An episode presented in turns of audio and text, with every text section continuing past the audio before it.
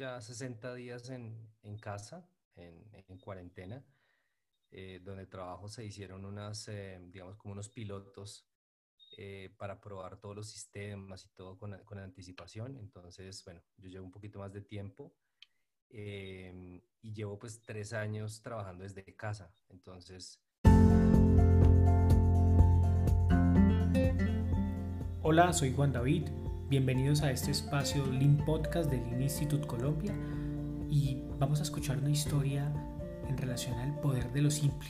Quien nos va a contar es Mauricio Rojas y no sé si alcanzaron a escuchar, ¿no? 60 días de confinamiento, pero también lleva tres años trabajando desde casa. Digamos que el principal desafío para mí en este momento profesionalmente ha sido que todos los proyectos que tenemos con las diferentes plantas y con supply chain y con las diferentes áreas, eh, obviamente hay que ponerles un ritmo diferente. Entonces hay que reinventarse eh, para que los proyectos avancen eh, y también poder darle al, a los equipos tiempo para reacomodarse y podernos organizar para avanzar. Y cuando, cuando tú hablas de ese reacomodarse, ahí es cuando, cuando empieza a sonar muy interesante el tema, porque recuerdo que hablamos y una de las primeras preguntas que salían hace un, mes y medio, hace dos meses, era como que, bueno, y si todo para la mejora continua, para todos los proyectos de transformación que se están haciendo paran, qué va a pasar, se van a redefinir, cómo, cómo fue ese momento y qué han recogido hasta hoy o qué, o qué, o qué has podido eh, encontrarte.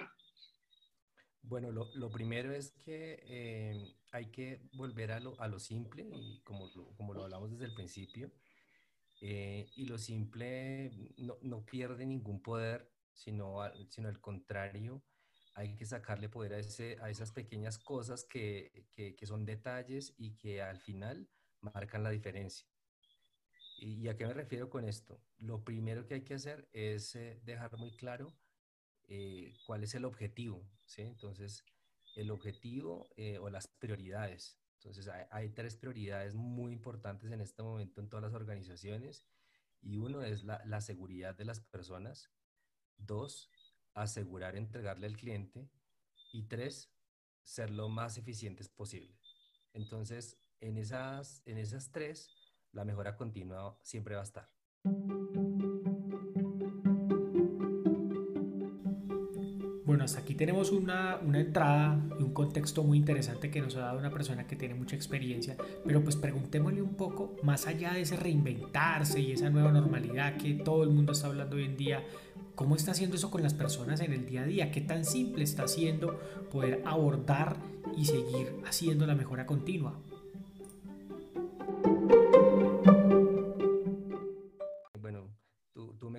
Juan, y, a mí me gustan mucho las, las eh, digamos, los, los, conceptos de Lean. Eh, y bueno, primero hay que entender y escuchar qué le está pasando a nuestro cliente, ¿sí? Entonces, eh, hay que dejar muy claro que la meta es asegurar satisfacer a nuestros clientes. Esa es la primera parte. Entonces, no hay que perder ese norte. El segundo punto es establecer límites claros, es decir, eh, mirar cuáles son nuestros estándares, ¿sí? Y hasta dónde los podemos llevar para poder asegurar, entregar esa, esa eh, promesa de valor o esa, eh, sí, esa promesa de valor que tenemos para nuestros clientes. Entonces, hay que desafiar los estándares, sí, porque obviamente vienen diferentes cambios y, lo hablaba estos días con alguna persona eh, y me decía, me, me, preguntaba que para mí esto cómo, cómo, cómo lo está viviendo. Yo le digo, esto es, esto es como un río eh, que va con un caudal muy fuerte eh, y si uno se agarra de una piedra y hace mucha fuerza para no dejarse llevar, puede tener problemas. Pero si uno mira con la fuerza que va, con la dirección que va el agua, con, y trata de llevarse la menor cantidad de cosas, va a andar mucho más ligero y mucho más rápido eh, y va a llegar a buen término. Entonces, uno, eh, como te decía, uno, establecer los límites claros, definir los estándares o los que nos vamos a, a, mover en, este, en estos momentos de crisis, llamémoslo así. Segundo, es realmente elegir lo esencial de la operación. las cosas que son esenciales, las cosas que transforman el valor eh, y todo lo que sea desperdicio. Y, mira que, y mira que es, es, eso es lo básico. Todo lo que uno considere desperdicio es mejor que no lo haga. ¿sí? Todo lo que no agrega valor en este momento es mejor no hacerlo.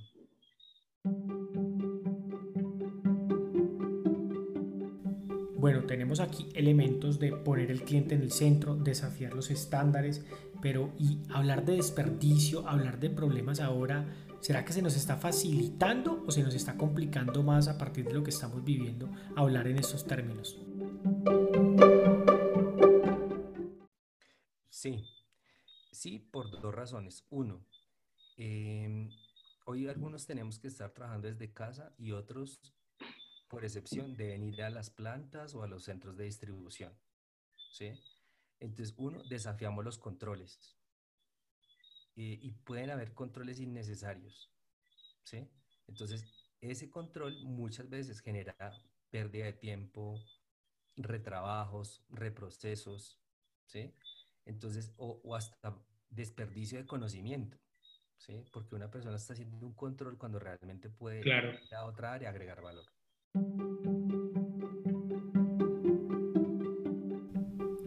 Bueno, y cuando hablamos de menos es más, ¿con qué se ha encontrado Mauricio? ¿Qué ha pasado con, esa resistencia hacia cambiar o modificar el método de trabajo, el mismo sistema de gerenciamiento de la, del, del proceso, de la organización? Mira que me he encontrado que antes llevábamos casi el 50 o el 60% de los proyectos en una herramienta que se llama Teams, eh, con una metodología muy sencilla que es un Kanban para, para, para ir acomodando las actividades, eh, para ir avanzando los proyectos. Hoy casi el 90% de los proyectos están ahí. Entonces, eh, es ir mostrándole realmente a las personas que, que, que, es, que las soluciones que teníamos a la mano en un momento como este, que nunca habíamos vivido, realmente nos ayudan. Entonces yo creo que es a través del testimonio de hacerlo y demostrárselo a las personas que, que realmente agrega valor. Entonces, eh, por ejemplo, ¿qué, ¿qué, he hecho yo? Yo he dictado entrenamientos de, de esta herramienta, eh, le he mostrado a la gente un poco cómo es la rutina de trabajar en casa eh, y, y, desafiar algunos pasos de, las, de, los, de los procesos, ¿sí? adueñarnos también de lo que nos dicen los datos. Muchas veces queremos repetir una actividad porque simplemente está en un paso a paso, pero los datos nos dicen que no hay reclamos de clientes, los datos nos dicen que, que no hay una, digamos, no hay una desviación a un estándar durante los últimos 18 meses. Entonces hay que utilizar la data para tomar decisiones y no volver a repetir el proceso para quedar todos tranquilos de que, ah, bueno, está bien hecho. No, hay que utilizar los datos también y eso, y eso nos ayuda con el menos es más.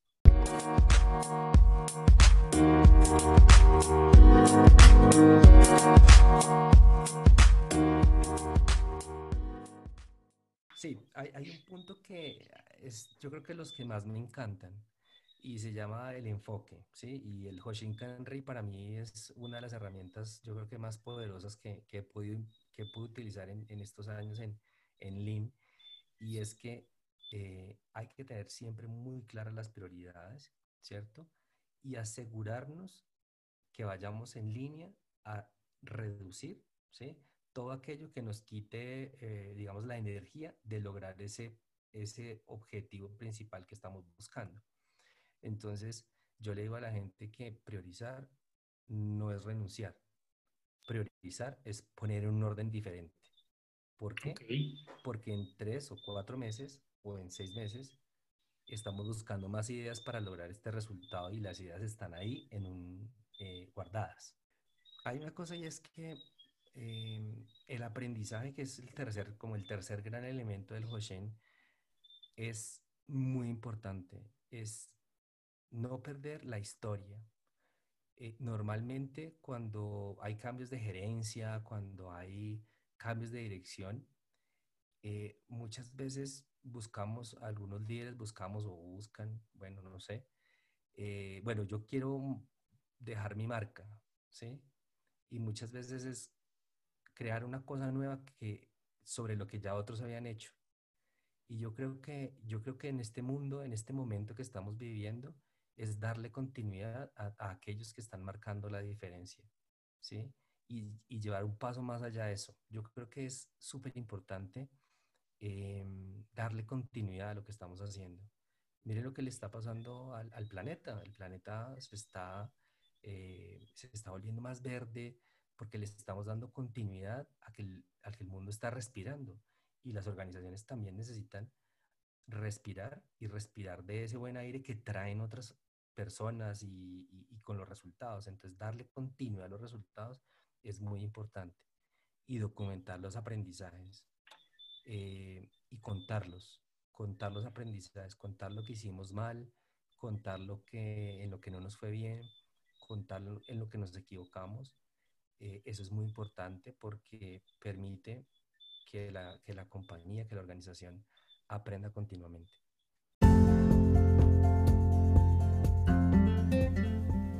Bueno, hasta aquí hemos hablado de establecer los límites, de los estándares, de elegir lo esencial para poder priorizar, simplificar, hablamos del concepto de menos es más y de enfocarse y de tener un norte verdadero que es un Hoshinkanri. Pero Mauricio nos prometió que iban a ser seis puntos. ¿Cuáles son esos últimos dos puntos que pueden ayudarnos a nosotros a volver todo mucho más simple? Es construir hábitos, ¿sí? Eh, y para mí este construir hábitos es apalancarse en, metas muy cortas. Nosotros normalmente eh, pensamos que la estrategia es, bueno, a tres años que queremos hacer. Em, y yo creo mucho en, las cosas diarias, en las cosas semanales, en, asegurar esos pequeños cambios. Eh, y voy a utilizar una palabra que es Kaizen, ¿sí? Que, que a mí me encanta y es que si uno se acuesta sin haber hecho un cambio en su vida, sin haber hecho un cambio en la operación, ahí hay que empezar a preocuparse. Entonces, yo pienso que construir hábitos en el liderazgo es todos los días hacer algo diferente, eh, no necesariamente cambiar el rumbo, sino hacer un paso mejor cada día. Yo creo que eso es eso, eso es súper clave.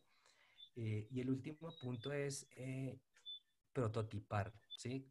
empezar en pequeño muchas veces nosotros queremos hacer un proyecto eh, porque vemos a la competencia haciendo algo muy que nos parece extraordinario, eh, pero puede ser que ellos vengan haciendo ese proyecto hace mucho tiempo y simplemente encontrar una oportunidad de lanzarlo, ¿sí? Y, y muchos nos asustamos por esos lanzamientos que tiene la, la competencia.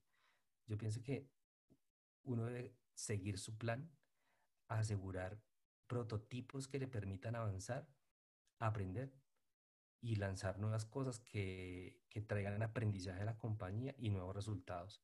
Entonces, eh, este último punto es empezar, no, no quedarse en, en, las ideas solamente, no quedarse en los planes, no quedarse en la priorización, no quedarse en la filosofía, sino empezar. Entonces, eh, esa es la clave. Estos, estos días eh, se nos ocurren muchas ideas, veo mucha gente innovando. Hay que innovar, sí, eh, pero entendiendo cuál es el problema que uno quiere resolver, ¿sí? A través de la innovación. Porque hay cosas que uno puede resolver simplemente con corregir un estándar, eh, con corregir una, una, actividad, eh, y la innovación viene cuando, cuando ya realmente nosotros entendemos que queremos crear un, crear un problema y de ese problema traer algo nuevo. Y para poder crear un problema así, traer algo nuevo, pues hay que empezar en pequeño para no invertir los recursos de las organizaciones de una manera eh, de pronto eh, fuera de límite. Entonces, yo creo que esos son los, los puntos que desde, desde este pensamiento del poder de lo simple nos pueden ayudar en estos momentos de, de crisis.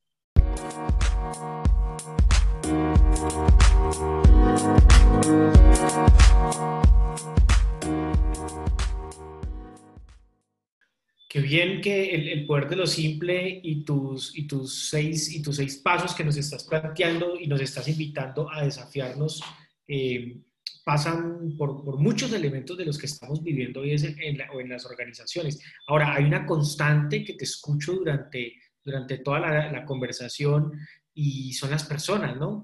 eh, cuando te escucho hablar, en cada uno de esos puntos estás buscando la manera de cómo tocar esas personas y cómo conseguir los resultados, siempre pudiendo comunicar, mostrar, dando propósito, eh, poniendo el cliente, que lo dijiste al inicio, el cliente tiene que estar primero. Y, me encanta también cómo, cómo, cómo, logras enlazar eso y dar, y dar sentido, construir una historia a partir del el poder de lo simple. Claro que sí. Digamos que yo, yo utilizo mucho esta fórmula y para mí el mejoramiento continuo es 80% gente, 20% herramientas. Cuando le damos mucho poder a las herramientas, eh, digamos que le perdemos la esencia del mejoramiento continuo y que es el ser humano. Cuando tú te levantas en la mañana, eh, o tu equipo, o cualquier persona de una organización se levanta, se levanta con un propósito. Y ese propósito es más grande que, que una herramienta, que posiblemente un, un value stream mapping o algo así. Eh, es más, va más allá, va, va alineado con su propósito. Yo creo que impulsar a las personas eh, a cruzar un, un, río de una orilla a la otra es el papel que tenemos nosotros los líderes de, de mejoramiento continuo y, sobre todo en, en Latinoamérica, eh, donde tenemos un gran talento y que lo podemos de verdad aprovechar al máximo porque ideas siempre hay. Y, y, una de las pruebas de eso es, es, todo lo que está sucediendo. Eh, estábamos, no sé, a la primera semana de, de, cuarentena y ya empezaban a, ocurrirse muchas ideas, ya estaban implementadas, eh, formas de desinfección de manos, de tapabocas, de, bueno, muchas cosas.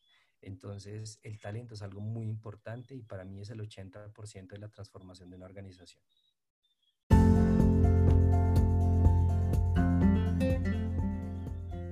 Oye, súper gracias eh, por compartirnos, eh, por poder llevar este, este mensaje también a la comunidad Lean, eh, del Lean Institute Colombia. nos vemos en las redes para poder comentar, para que todos participen, para que todos escuchen y puedan aplicar y seguir fortaleciendo sus jornadas. Gracias por, tus, pues, por podernos compartir esta historia de vuelta y bueno, nos vemos pronto. Gracias Juan y como siempre es un, es un gusto compartir con, con el Instituto Lean Colombia. Eh, estamos siempre muy cerca desde, desde todas las publicaciones que ustedes tienen eh, y toda la interacción que, que, se está teniendo de esta super comunidad que se está desarrollando y que estamos creciendo cada día más porque Lean es, es, es algo excepcional y que, y que transforma no solamente las organizaciones sino también la vida de las personas y muchas cosas más. Vale, un abrazo Mauro, chao, chao. Bueno Juan, muchas gracias.